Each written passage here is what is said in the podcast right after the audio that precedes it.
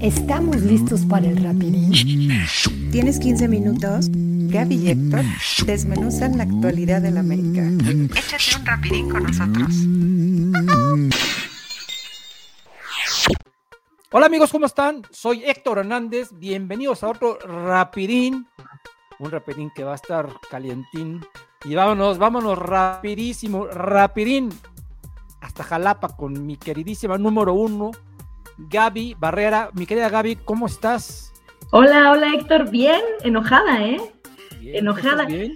Sí, estoy, estoy enojada, estoy bien, contenta, porque al final, este, pues, vaya, hay cosas, el fútbol es lo más importante de lo menos importante, hay que, Sí. nunca hay que olvidar eso, pero vaya, sí estoy molesta, estoy triste por lo sucedido el, el sábado, ¿no? De la eliminación Ajá. de nuestro equipo y la manera, ¿no? En que se dio, que fue lo más sorpresivo de todo, pero bueno, ni hablar, ¿no? ¿Qué, qué, qué- qué podemos decir, mi queridísima Gaby? Que tú y yo aquí felices de la vida la semana pasada. Sí. Y todavía te acuerdas que tú te aventaste por ahí a decir un pronóstico y te dije, no, yo ni quiero decir nada porque no vaya a ser la de malas. Y caray, o sea, la de malas llegó con dichos o sin dichos, pero híjole, o sea, vamos, vamos por partes. Primero, el juego en CU. Ujú. Un juego muy polémico, un juego terrible, muy aburrido, muy aburrido. Yo tengo que ser sincero y primeramente decir que yo hubiese salido a jugar más o menos similar después de la experiencia que este Solari, este señor Solari tuvo la temporada anterior, ¿verdad? Entonces yo dije, si la temporada anterior no sabía jugar liguillas y, y era el favorito, pues creo que ahora va, va a, a- a cambiar, a cambiar Ajá. su, este, su sistema de juego, su esquema, y así Sí. fue.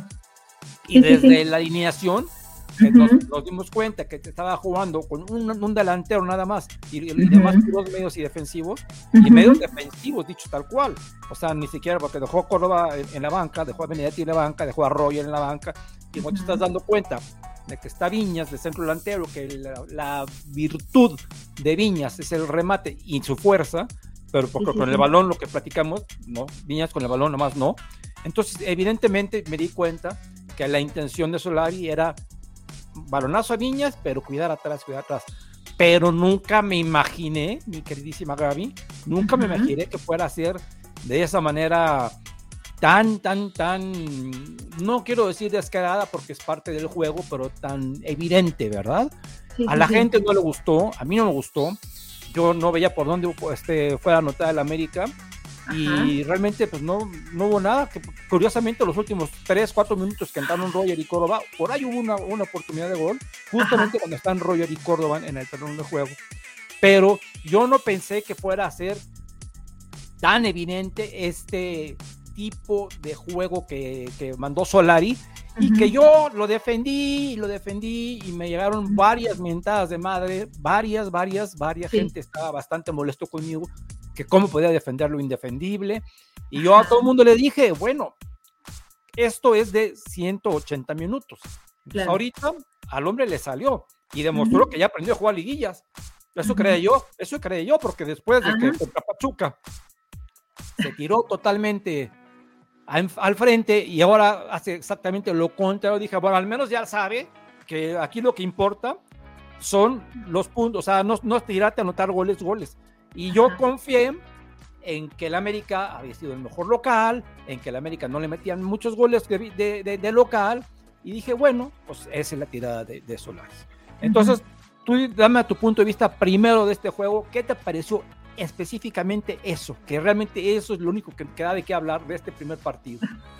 Eh, un partido aburridísimo eh, para el espectáculo, pero igual que tú, igual que tú, Héctor, yo de alguna forma no lo vi mal, precisamente por lo que comentas, por la experiencia contra Pachuca. Eh, dije, híjoles, no es el ideal, porque no, no lo es. Eh, me extrañó un poco porque fue demasiado conservador, más que en alguna otra ocasión dentro de la temporada regular. Eh, muy, muy, muy conservador, pero al final yo lo tachaba de inteligente, fíjate. De cierta forma dije, le salió, ¿eh? Le salió. O sea, Sí. se arriesgó y se arriesgó mucho porque Pumas tuvo oportunidades de gol también, eh, pero, pero se arriesgó y le salió. Y le salió porque de alguna u otra forma sí hizo que Pumas no pudiera hacer gran cosa. O sea, tuvo llegadas peligrosas, pero realmente todo el partido estuvo muy en el centro de la cancha. O sea, entonces eh, lo para mí era como lo inhabilitó, desarticuló el juego de Pumas, porque es un juego muy rápido, que fue el que vimos eh, para el partido de vuelta. Eh, es vertiginoso, es irreverente, lo, lo, canalizó muy bien es Santiago Solari, o eso yo pensaba, ¿eh? Entonces, también yo me, echaba ahí mis rounds con estos americanistas, ya sabes, esta afición que quiere que jueguen como como el Barça de Guardiola o que, o que ataquen así como el Bayern o cosas así. Entonces yo les decía, a ver, bueno, es un tipo, Santiago Solari, que aunque conoce bien el, fútbol mexicano como jugador, porque fue parte como jugador del fútbol mexicano, claro. no es lo mismo que como entrenador, ¿no? No es lo mismo que ya en instancias como una liguilla, que sí es cierto, es un partido de 180 minutos en el que nada más tienes un descanso, un medio tiempo de tres días o cuatro días. Entonces, eh, yo no quise acuchillarlo, ni quise yo decir, no, es que este espectáculo, y decía, esto está perfectamente bien planeado, pero cuando sea el de vuelta, cuando sea el de vuelta, ahí sí le toca, como es natural, que a la América proponer, y ahí sí se va a hacer de toda su artillería para terminar de lapidar o lapidar a Pumas. Eso fue lo que yo pensé. Entonces, un partido, el partido de ida, eh, ya veía yo venir un, fíjate que me dieron sensaciones como de que Solari quería experimentar, como que estaba experimentando, como que estaba traicionando un poco su forma de jugar. No me, digo, no, no, me, no me alarmó. Yo pensé, bueno, a lo mejor es un planteamiento diferente porque es una liguilla, ¿no? No me alarmó, pero sí se me hizo extraño, ¿no? Su planteamiento. Eh, y, y pues sí, nada muy rescatable de ese juego estuvo todo como muy aburrido, también Pumas no hizo gran cosa. Y, pues yo la verdad dije, bueno, es un partido de trámite para lo realmente bueno, pero nunca vi venir lo que se vino el sábado, el desastre total, la inoperancia total en todos y cada uno de los jugadores, sin, incluyendo por supuesto al técnico. Al técnico. Vamos al sábado. Este, sí, pasó lo que nadie queríamos que pasara, pasó lo que nadie pensáramos que fuera a pasar. Repito, eh, después de que tenemos la, el torneo regular donde no nos ganó nadie en el Azteca, bueno, salvo Cruz Azul, pero éramos visitantes administrativamente y aparte tú sabes que ese partido se perdió por un error en el último minuto. Entonces, y aparte no nos metían muchos goles en el Estadio Azteca. No había equipo que nos, salvo Cruz Azul, repito, que nos hubiese anotado dos goles. Entonces yo ese era mi punto para tener un poquito de optimismo, mucho de optimismo, ¿verdad? Pero yo te quiero hacer una pregunta, mi querida Gaby. Evidentemente, eh, tiene mucha culpa Solari, mucha, mucha culpa, pero al final del día empieza el juego y empezamos ganando los 10 minutos. Al minuto 20 viene por ahí una jugada que tiene un mano a mano Henry Martin con, con Talavera y recuerdas que se la quiere bombear y Talavera hace una tajada muy buena y de ahí se acabó el América. Entonces fueron 17, 18 minutos muy buenos del equipo y luego, como dices, empezó todo ese vértigo de los Pumas de universidad que no tenían nada que perder, realmente no tenían nada que perder, estaban muy motivados, muy motivados.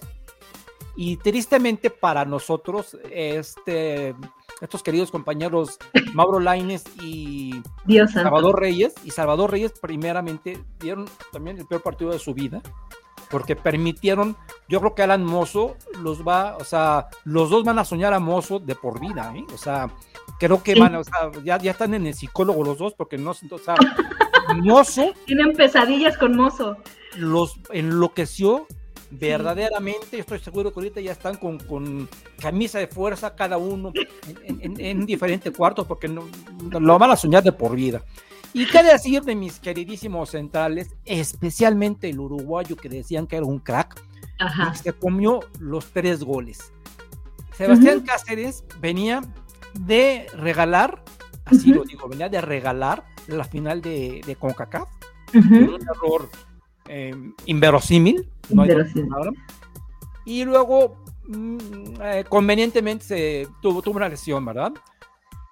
En eso aparece Jordan Silva, hace, hace, muy buenos partidos contra Cruz Azul y contra Monterrey en el tono regular. Y cuando empieza la liguilla, todos esperábamos que Jordan Silva siguiese jugando en el primer equipo, dado que Cáceres pues venía de una lesión, ¿verdad? Todavía no estaba al 100%. ¿Cuál ha sido mi sorpresa?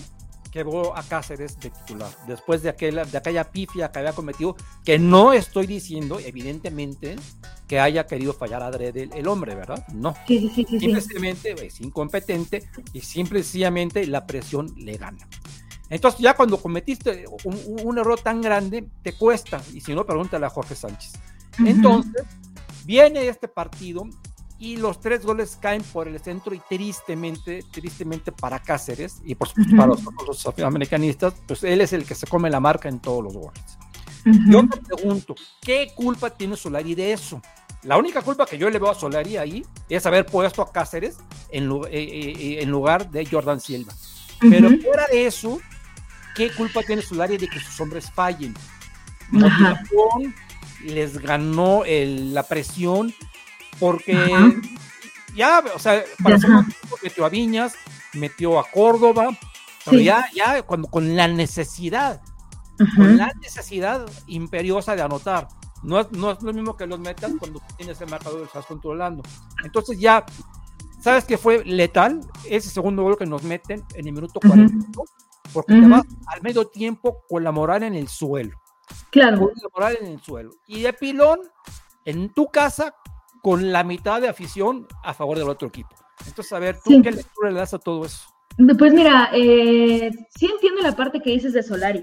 Es muy fácil culpar a un técnico de todo y ya hashtag fuera Solari y no es digno de la América y tal. Yo sí creo que tuvo culpa. A ver, es una realidad que él no tuvo la culpa de que todos desafortunadamente salieran con una actitud y con un fútbol de un nivel de segunda división. Por supuesto, por supuesto que eso no es culpa de Santiago Solari, ¿eh? Es más, ni es culpa de los preparadores físicos, porque tampoco se ve que fueron por, porque no les daba ya, ¿eh? Porque de pronto cuando es la culpa de un preparador físico en un partido, luego ves en el segundo tiempo, minuto 70, los calambres, que ya los que están cansados, ¿no? Lo que pasa, ¿no? Ni siquiera de los preparadores físicos, ni siquiera de Solari.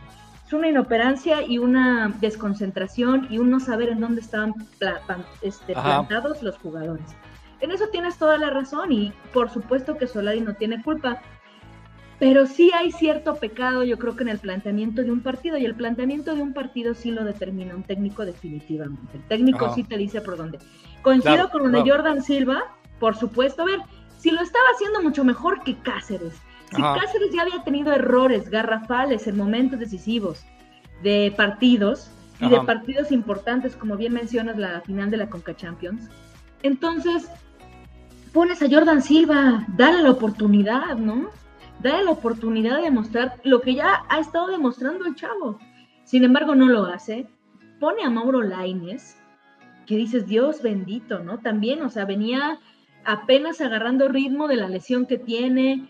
No es como que sea el crack de cracks como para decir, no, él ya con, con, los partidos de, de, calentamiento, con, con el entrenamiento de entre semana ya tiene para estar a modo. Pues obviamente no eh, y, estás viendo que Reyes y que Laines son una autopista, una autopista así, de Fórmula 1. Lo estás viendo, lo ve, o sea, todos lo vimos. Y no es nuestra chamba, ¿no? Y no somos expertos. O, al menos se supone que no como él. Y, el, hombre sabe, ¿eh? O sea, sabe el hombre sabe y no, y no haces nada para cambiarlo, empiezas como que a replantearte las cosas en el segundo tiempo. Ya cuando, ya cuando tienes, este, ya cuando el marcador no está a tu favor, ya cuando, eh, ya cuando hiciste que creciera Pumas, no supiste aprovechar la ventaja. El, gol, el gol que marcó primero la América, el penal, era para que tú hubieras, lo hubieras invertido para terminar de matarlos. Claro. era el momento y que no haya salido a ganar el partido, porque Solari no salió a ganar el partido. O sea, Solari salió justo como salió el entre semana, justo como salió en el partido de ida. Quizá un poquito más con propuesta. La propuesta fue un poco distinto porque ya sacó a Viñas, que ya te digo, Viñas es para un tipo de partidos, y ya puso a Roger, que hay que decirlo, fue el mejorcito de, la América este, este partido, y puso a Henry, que son mucho más peligrosos que Viñas. Ellos solitos se hacen las, las jugadas, Viñas no. Entonces yo dije, cuando vi la alineación, ese fue el cambio significativo que dije, bueno, al menos va a ir un poco al frente. Pero empecé a buscar y dije, ah, ¿dónde está Córdoba? No está. Ah, ¿dónde está Benedetti? No está. Entonces dije, ¿quién va a generar? Porque sabemos, mi querida David, que gracias al irresponsable y que es el primero que se tiene que largar del América, eh, Pedro Aquino, que gracias a él, Hidalgo tuvo que jugar muy atrás que Fidalgo es otro que le, le mete cabeza ahí. Pero gracias a Pedro Aquino tuvo que hacer una mezcolanza ahí. o sea, prácticamente te puedo decir que entre Pedro Aquino, que entre, entre Fidalgo, Luis Sánchez y en el primer partido la Jun fueron los que cubrieron el, en la zona de Pedro Aquino. Porque Madrigal está también ayudando, pero también peleando y, y, o sea, muy, con mucho chamba Madrigal, ¿no? Entonces, lo que tú estás haciendo es perfecto. Que yo vi un parado un poquito distinto con dos jugadores diferentes. Pero sí, la propuesta no fue así que digas, wow, vámonos a buscar los goles. Sí, claro, no, no, no. Sí, sí, o sea, tienes razón, fue un poco diferente la propuesta, claro, pero a lo que voy es cuando digo que el mismo planteamiento es que no salió de manera ofensiva, no salió a buscar el resultado, no salió a avasallar y a terminar de, liquidar a, Pumas. Le tuvo miedo a Pumas, fíjate, lo dijo Lilini en, en, la conferencia de prensa en el, después del partido de ida, que ellos pues no se iban a traicionar, que ellos iban a, jugar a lo mismo, a jugar de la misma manera rápida, veloz, irreverente. Eh, con, nada que perder y mucho que ganar y que y de ahí dio a entender que si el América jugaba parecido como jugaba de ida, pues tenían todo el camino libre y que por supuesto no los descartaran porque vaya, iban, iban por todo. Y eso fue lo que pasó. De alguna forma siento que también se traicionó eh, eh Solari. Es lo, lo, la pregunta que te iba a hacer, mira, parece que tenemos un chip integrado y que no estamos haciendo las cosas. Esa es mi pregunta. ¿Tú crees que se traicionó Solari? Sí, se traicionó. Se traicionó. Gaby, ¿cómo ha ganado todos los partidos? Sí los ha ganado, pero ¿cómo ha ganado? Tiene un año siendo el mejor técnico en, el torneo y, nada más no puede con las liguillas. No puede, no puede, no puede. No puede. sí se traicionó un poco. Ha, ganado jugando así. Lo de los jueves fue una exageración, lo del partido de fue una exageración, pero pues así que digas que se traicionó 100%. Ah, no, 100% no. Por supuesto que no. Por supuesto que no, pero a ver, ¿te acuerdas? Digo, lo mencionamos algún rapidín, no recuerdo en qué jornada, pero decíamos que, porque todo el tema que ha venido siendo de, esta temporada con el América es el tema de que no es espectacular y de que no gustaban las formas, pero que estaban los resultados. Y yo me acuerdo que te dije, y, no recuerdo de repito qué rapidín habrá sido, pero te dije que algo que me gustaba mucho del América es que la mayoría de sus goles o cuando rescataba puntos, o, o sea, o ganaba, o ganaba, y entonces ya ganaba los tres puntos, era en el segundo tiempo. Ajá, que se activaban, que cuando tenían el resultado en contra, eran este América que en unión y con ciertos cambios inteligentes que hacía, que hacía Solari, Ajá. se conseguía remontar marcador. O sea, se conseguían con garra, o sea, no tengo el dato ahora, pero muchos, ¿estás seguro de los goles que se metió en América fueron en los últimos minutos o del 50 para, para el término? adelante, sí. Entonces, a lo que voy es que al menos tenían este chip y, y, Solari tenía este, esto que decía, no, me están ganando, espérate, hay que sacar el resultado. Y eran partidos de jornada regular, en lo que a lo mejor, bueno, no importaba tanto, no era tan gravoso porque no te eliminaban. Entonces, en, en un en un partido en el que es de eliminación, claro. en el que es hoy u hoy, pues tienes que hacer lo mismo y más. Ahí es donde creo que se traicionó, a lo mejor en lo mental, a lo mejor se... no, digo, puede ser que la palabra traicionar no sea la correcta, a lo mejor simplemente se olvidó lo que había sido y lo que sus jugadores habían sido. Por eso también repito, no es todo culpa de Solari, por supuesto que no los jugadores, caray, o sea, también. Mira, hasta Memo Ochoa, que decíamos, es Memo Ochoa y 10 más. Como aletargado, yo, yo coincido porque leí tus calificaciones, no, no, el primer, el primer, el primer gol no es tanto su culpa. Pues no, los, a todos los sacan de onda el primer gol. Aparte no tuvo ni tiempo y aparte, recuerdo una cosa, el balón venía cayendo. O sea, no era como los, los otros dos goles que el balón iba para arriba. Llegaron a rematar. Aquí el balón venía cayendo, entonces ahí, ahí no tuvo ni tiempo. Y, fíjate que eso lo comentaron, lo comentó Félix Fernández, que es, todos sabemos que Félix Fernández fue un arquero ex mundialista, y dijo, por favor, no, se vayan a comer Ochoa del primer gol. Hablo del primer gol, porque la pelota viene para abajo y es rápida. Ahí no tienes tiempo, no tienes tiempo ni, ni, ni, nada. Y a nosotros, pues sí, lo, lo, de siempre, Ochoa. Eh, de, de verdad, Gaby, es tan importante que salga un portero. Yo, yo estuve, yo estuve viendo y viéndole. ¿Cuántos porteros hoy día salen, salen, salen?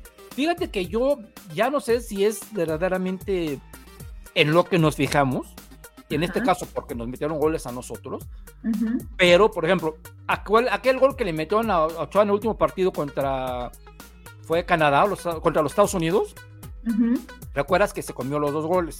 Sí, sí, sí. Pero de manera distinta, ¿ok? El primero le pica, es un tiro de lejos, le pica y la deja ahí. Ese sí es un error que le puedes achacar al arquero desde mi punto de vista, mis queridos amigos que nos están escuchando por Anchor y Spotify, que nos están viendo por YouTube, no se me enojen, es mi punto de vista y si ustedes tienen otro punto de vista, yo lo respeto. El segundo gol que le meten a Ochoa, aquel, es un gol muy, muy, este, muy parecido a este que metieron, que metieron, que lo metieron los Pumas, de un centro para que la defensa se queda y entra uno solito y remata. Ahí se queda Ochoa siempre, siempre se queda Ochoa. Te pregunto, Gaby, tú que tienes ojos expertos y todo lo ves y todo lo sabes, dime, dime por favor, ¿es tan necesario que siempre salga un portero? ¿O siempre que le metan un gol hacia un portero, sea el que sea, se va a decir, no, no, no, es que no salió, pero entonces, ¿dónde caracoles está la marca? Porque para eso tienes, tienes a los defensas, ¿no? Si no, no, no tienes defensas y ya. Es que, ¿sabes qué? Yo creo que aquí sería cuestión de hablar. No, sería muy complicado hablar con el entrenador de porteros o con el mismo Santiago Solari de qué indicación le daba a, Ochoa. Pero justo acabas de decir algo clave los defensas, para eso está la defensa. Pues para eso está para saltar, para desviar un balón, para marcar bien, para barrerte para no para no regalar un fuera de lugar, o sea, para o sea, para eso sirve sirve sirve la defensa. Eh, no, no es necesario siempre que salga un portero, y menos un portero como Ochoa, que su valía principal estaba bajo los tres postes. Claro. ¿No? O sea, la valía principal de Ochoa, su habilidad máxima, indiscutible, y esa nadie la debate, es sus reflejos bajo los tres postes. Al cual. Entonces, quizá la indicación es no salgas porque si viene un balón centrado, estos cuatro o tres, mínimo tres, son los que tienen que despejar, son los que tienen que marcar. Y yo creo que cada quien, como diría este el perro Bermúdez, cada quien ya tenía asignado su chambelán. Ajá. ¿No? Tú me vas a marcar a tal, tú me vas a marcar a tal y tú a tal. Y vas a estar atento a eso. Memo, tú quédate fijo por si hay un, un remate raso fuerte, pues puedas este, pararlo, ¿no? Exacto. Sí es importante, por ejemplo, el caso de Talavera con el, con el, con la clara que tuvo Henry, ¿no? Que salió. Sí. Es otro tipo de salida, no es una salida, salida de varón parado. Sí, esa fue un mano a mano, digamos, ¿no? Un mano a mano. Ahí es importantísimo, ¿no? Importantísimo que un portero salga porque está achicando el área. Sí. Ahí depende de las salidas. Ahora, que Memo si hubiera salido, quizá no hubiera sido gol. Es probable que también no está tan cerca de la portería el balón. Sí, pudo haber hecho más, pero también qué tipo de portero y qué tipo de indicaciones son las que tenía Guillermo Ochoa también. Es lo que te iba a decir, y no sabemos lo que le dice el entrenador. Exacto, no sabemos qué le dice, no sabemos las indicaciones. Eh, vaya, o sea, si, si un entrenador sabe que el fuerte del portero no es la salida, le dijo, entonces tú no salgas. Por eso pongo a Emma, ¿no? Por eso pongo a Emma, por eso pongo a, a, jugadores y por eso van a, van a, van a, estoy haciendo este planteamiento defensivo. Claro, es un equipo porque mejor no salgas, todos revientan Ochoa muy mal, porque lo culpan de los tres goles, dame el favor. O sea, y como decimos, y los defensas, ¿para qué están, no? O sea, ¿quién está marcando a los que anotan los goles? Si no, los seis defensas y nomás es el portero contra los delanteros, ¿no? O sea, ellos se pueden lavar las manos y ya, vamos a, vamos, que la culpa sea del portero. Eh, o sea, aquí el portero tiene otra responsabilidad. Por ejemplo, Ochoa sí se equivoca en el segundo gol, pero se equivoca en el despeje, porque él despeja equivocadamente. Y, fíjate que la bola le viene alguien le regresó una pedrada y tuvo que reventar la Ochoa y de ahí nace el gol de los Pumas, el segundo. Ahí es donde yo veo que Ochoa se equivoca y tal vez se equivoca porque no hizo un despeje adecuado, pero es lo que le cayó, ¿verdad? Pero él en su, en, su, en su puesto de arquero, no, y aparte, Mozo mandó un trayazo de mil por hora y, y, Aguilera y Cáceres no sabían, pero ni yo, yo creo que estaban pensando que le iban a regalar a, sus familiares en, Navidad, porque los agarraron así. Y el tercer gol no tiene madre, ¿eh? No tiene madre, por favor. La, la, la expresión, mis queridos amigos, ¿cómo marca Cáceres casi de espalda? Yo digo, bueno, este que cree que es este fútbol americano y es hombro a hombro, o qué, qué, le pasa. La marca del tercer gol no tiene ya, no tú No, no, no, si te das cuenta y ves la repetición de, este, de ese tercer gol que estaba en, estaba en línea Cáceres, Aguilera y Miguel Ayun que venía llegando por la, por la derecha. Fíjate el coraje que hace el Ayun baja, hace un asiento con la mano y les y como como diciendo no, no es posible. Y evidentemente todo, todo, todo mundo supimos que ahí se acabó, ¿ok? Quedaban 10, 12 minutos y ahí supimos ya se acabó. Y entonces la Yunca acababa de entrar y que le había dado cierto toquecito de, de sangre, eso que le faltó a los demás futbolistas, pues evidentemente dice, no es posible que ya nos vacunaron, ya, ya nos llevó la jorobada, porque no saben marcar. Y por si te das cuenta, como por ejemplo, cómo se llama Fidalgo ahí. Te digo que yo no, yo no, yo no sé si a Mozo habrá que hacer el antidopio, ¿no? Que parece que le metieron ahí por donde te conté una revolución o algo. no, no, no, partidazo de Mozo, ¿eh? no paró el hombre y, al que se le pusiera, lo rebasaba, lo rebasaba y lo rebasaba. El mejor partido de su vida, de su vida. Así como yo le he visto partidos infames a Mozo, así, peor que Cáceres Sí. Ahora, dio un juego que dices, caray, o sea, y todos motivadísimos, todos motivadísimos. Y ahora es muy probable, mis queridos amigos Pumas, que por ahí seguramente debe de estar escuchándonos un, queridísimo amigo Puma, levanta la maldición de la América, porque la maldición de la América, todos sabemos cuál es la maldición de la América. Le ganas y no vuelves a ganar. Eso le pasó al Toluca, eso le pasó al Cruz Azul, y vamos a ver, esto le va a pasar a los Pumas de la universidad.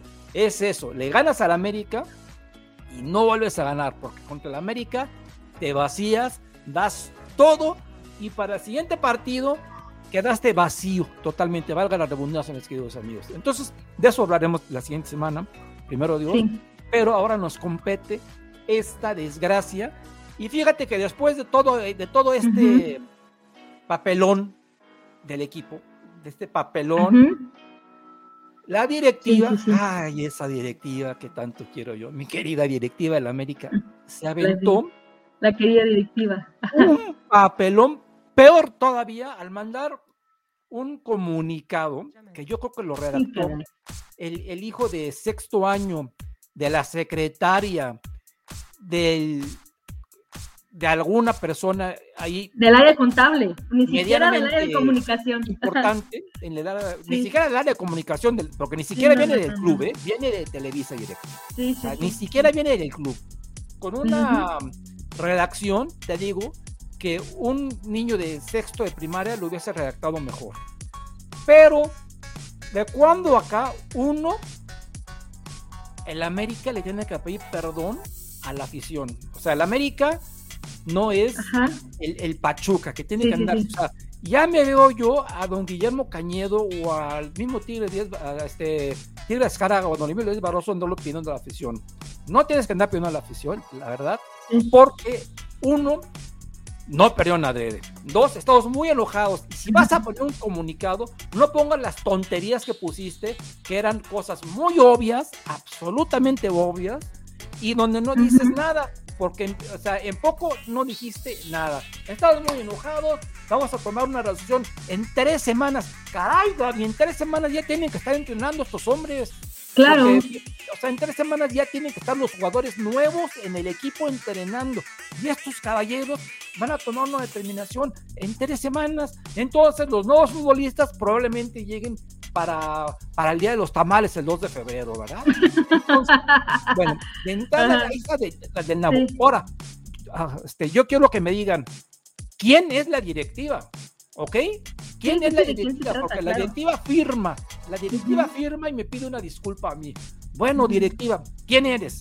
Pon un nombre, un nombre propio. No pongas la directiva, porque queremos saber quién está, quién está atrás de eso. Que aparte se está lavando las manos, porque hoy me acabo de enterar, bueno, lo que dicen los chismes, que ya, ya este, ratificaron a Santiago Baños, Dios de mi vida. Entonces, yo rápidamente, rápidamente, mi querida Gaby, nomás te quiero nombrar unas cositas de Santiago Baños. Ok. Primeramente, bueno, como te digo, hay que definir quién es la directiva. ¿Estamos de acuerdo? Segundo, claro. te voy a decir los pecadillos por ahí de esta directiva. Trae puros jugadores incompetentes, incompetentes, y no nomás desde la era Solari, sino desde la era Miguel Herrera, que ahí siguen estos, estos este, jugadores incompetentes que aparte hicieron negocio con Miguel Herrera y seguramente Miguel Herrera les vendió por ahí un segurito de los que vendía su familiar, ¿verdad? Luego, hacen unos contratos millonarios, millonarios, lo que platicamos la vez pasada, y multianuales, multianuales. Entonces, traes a dos o tres troncos por ahí, con un contrato vitalicio a ocho años, como caracoles te vas a deshacer de ellos? No lo sé. Una persona muy inteligente hace eso, ¿no? Luego, llenas al equipo de extranjeros.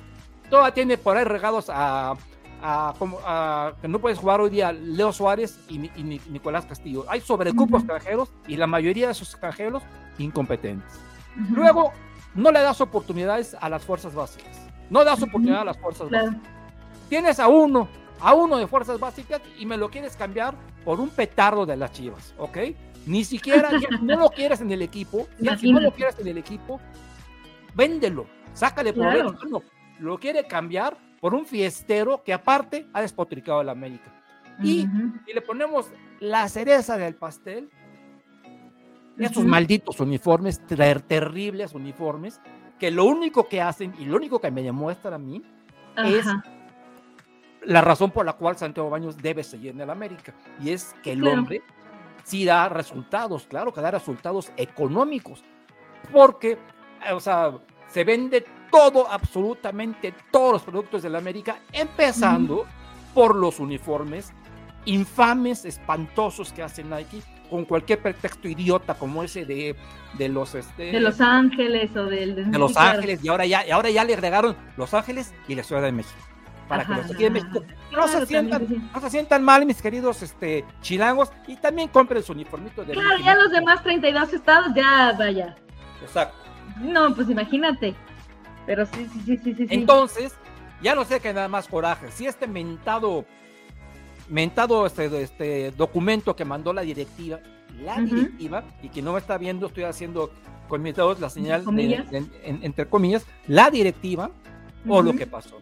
Entonces yo verdaderamente, Gaby, estoy muy decepcionado de mi equipo, muy decepcionado de mi equipo, porque yo antes que nada soy americanista.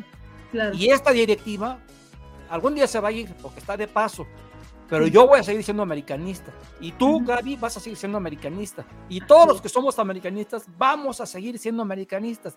Y estos hombres de la directiva se van a ir a trabajar a otro lugar, ¿ok? Y les, yo les deseo éxito el día que se vayan. Ajá. Pero Mientras tanto, futbolísticamente están desgraciando al equipo. Sí, claro.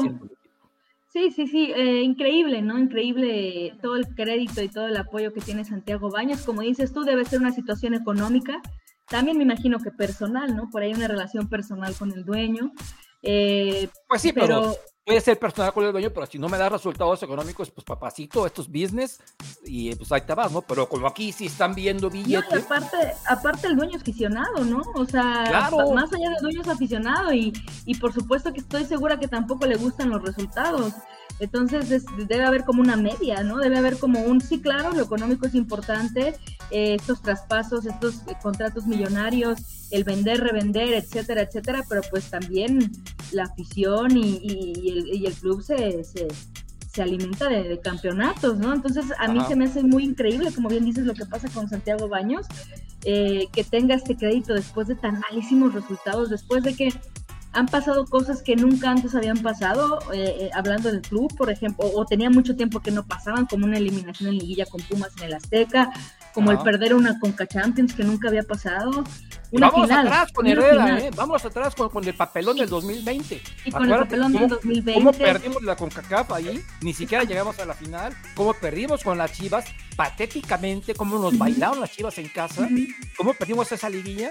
Entonces, vámonos para atrás. O sea, para mí la bomba está ahí el día que se pierde la final contra Monterrey. Ahí empieza a estallar la bomba. Y bueno, ahora los resultados están maquilados porque hemos tenido un año futbolísticamente bueno con malos resultados en la, final. Claro. Ahora, la gente está muy enojada y pide la salida de Santiago Solari, que yo considero que es un técnico competente y que también hay que decir una cosa, y no es que estoy justificándolo, por favor entiendan, pero Santiago Solari trajo un futbolista. Uno, uno. Y es un futbolista bueno, como es Álvaro Fidalgo. Entonces, tal vez, a lo mejor, si el hombre le dan libertad para traer al equipo que él quiere, pues caray, puede, puede hacer mejores cosas. Puede hacer mejores cosas, ¿verdad? Pues ojalá, ojalá Héctor, porque es que vamos, el, el, problema de Solari, como él mismo se eh, defiende, que ya también, digo, no me cae mal y se me hace un caballero, la verdad, en sus declaraciones y en todo, pero ya que por favor deje de repetir que fue el equipo que más puntos hizo, es como si no supiera de qué se trata el fútbol mexicano en la liguilla.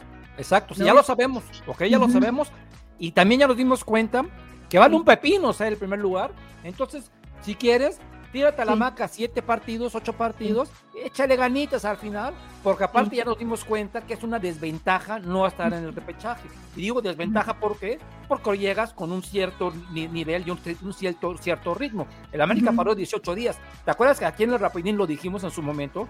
Que a ver cómo nos iba a ir con, con casi 20 días de, no jugar. Pues ahí tenemos las consecuencias.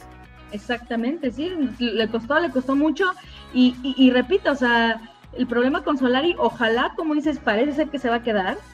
Eh, tiene contrato.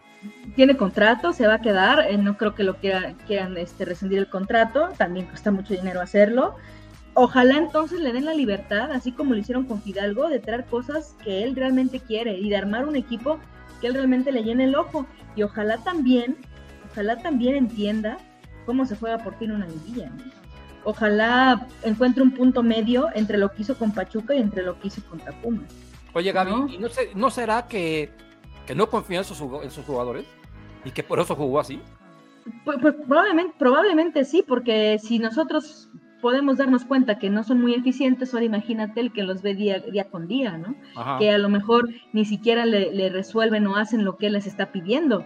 Pero ¿Cómo, perdón que te interrumpa, cómo, si no son muy eficientes, cómo quedaron en primer lugar? O sea, sí, sabemos que el torneo de México es verdaderamente una porquería, ¿ok? Y más este último, más este último fue terrible. terrible. Entonces, ¿cómo sabemos que jugando así le alcanzó para ser primer lugar?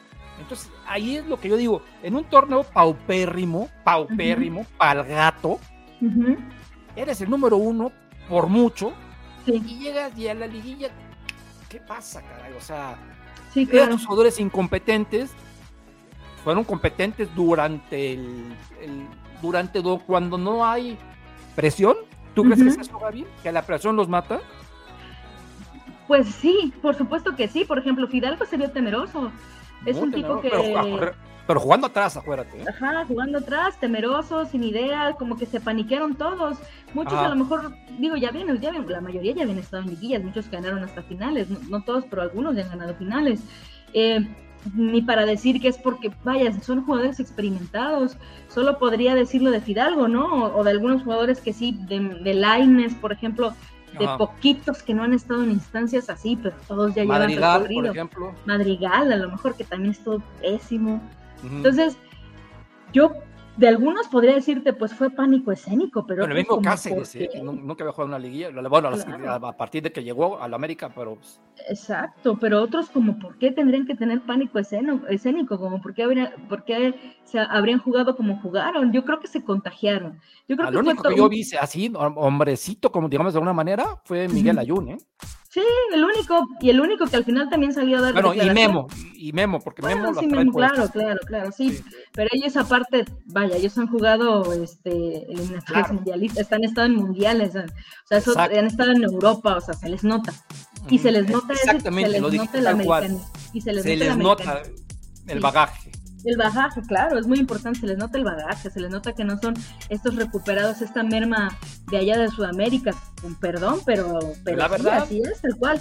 No, o sea, independientemente de que estén en un gran nivel, se les nota otra cosa. Entonces, no creo que haya sido eso, Héctor. Yo creo que fue un cúmulo de muchas cosas. Ajá. Empezando también, estamos también demeritando lo que hizo Pumas, ¿eh? Y yo creo que Además, Pumas- o sea, la gente cree que, bueno, afortunadamente tú y yo ya No. hablamos aquí y dijimos que Sí. venían enrachados, que Ujú. venían jugando muy bien, que parecía que traen un vértigo que no sabemos qué, qué- si hay que hacer el antidoping o no, con todo respeto, Ujú. porque jugaron el juego de su Sí. vida, como juegan todos contra el América, ¿verdad? sí, claro. Pero no jugamos contra Conos. Y la gente, está, ¿sabes, sabes también por qué la gente se enoja? Porque dice que cómo es capaz que el 11, un equipo tan malo, te saque. Bueno, caray, ese equipo tan malo sacó al Cruz Azul. Bueno, acuérdate cómo le ganó al Cruz Azul en, Sí. en la, la- la última jornada que iba perdiendo y le, le- lo remontó. Entonces, bueno, hay que tener también un poquito de, de humildad para Exacto. reconocer que también los otros juegan, ¿eh? Y las distancias se han acortado.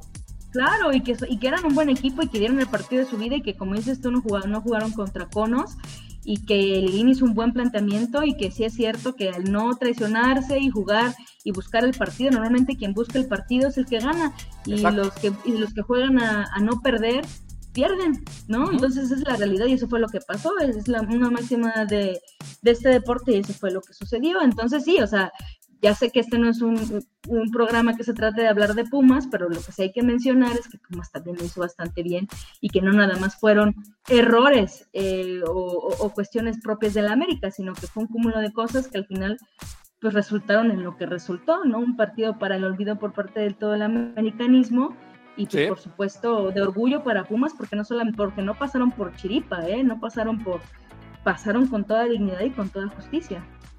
Pues sí, una felicitación para ellos, porque de es. decir, mejor dicho, imposible, me querida Gaby, pasaron es. con toda justicia, merecidamente, fueron mejor en Ujú. los dos partidos, y Ujú. bueno, pues están en donde tienen que estar. Y nosotros Así estamos en donde ya no podemos seguir, o sea, ya nos Exacto. tenemos que ir, mi querida Gaby. Entonces, es. por favor, quiero Sí. que, que le des a la gente tu. Vamos a avisarle a nuestra querida gente que el Sí. próximo miércoles, si usted va a tener tiempo y nos puede ver, vamos a tener a través de nuestras redes en YouTube, en, Ujú. en- en Facebook y en Periscope. Vamos a estar también, este, vamos a abundar de este tema. Vamos a tener una mesa ronda muy importante con mi querida Gaby, por supuesto, y otro par de invitados por ahí, para hablar, porque este tema todavía da mucho para hablar. Entonces, mi querida Gaby, dame tu red social, por favor. Muy bien, pues me pueden seguir en Twitter, en arroba Gaby escribe, Gaby con Y. Por ahí podemos hablar para que sigan diciendo, ojalá y no, pero que sigan diciendo que, que Bruno Valdés y que Córdoba nos pasan una lana, ojalá. Ojalá fuera, ¿no? Y si no, pues para que, claro, o si no para poder debatir este, sobre, Sí. sobre el futuro que espero sea más prometedor de lo que ha sido últimamente. Exactamente, exactamente. A mí, mis queridos amigos, me pueden encontrar en todas mis redes sociales en, como Realidad Americanista y en Twitter, por favor, en Realidad América. Ahí ya saben, es por cuestión de caracteres. Yo soy Héctor Hernández y les deseamos a todos que les vaya muy bien, que Dios los bendiga y nos vamos a ver aquí, primero Dios, la semana entrante y véanos, por favor, en este programa especial el miércoles. Gaby, te mando un beso, gracias. Gracias, gracias a todos, que tengan bonita semana. Igualmente, vámonos.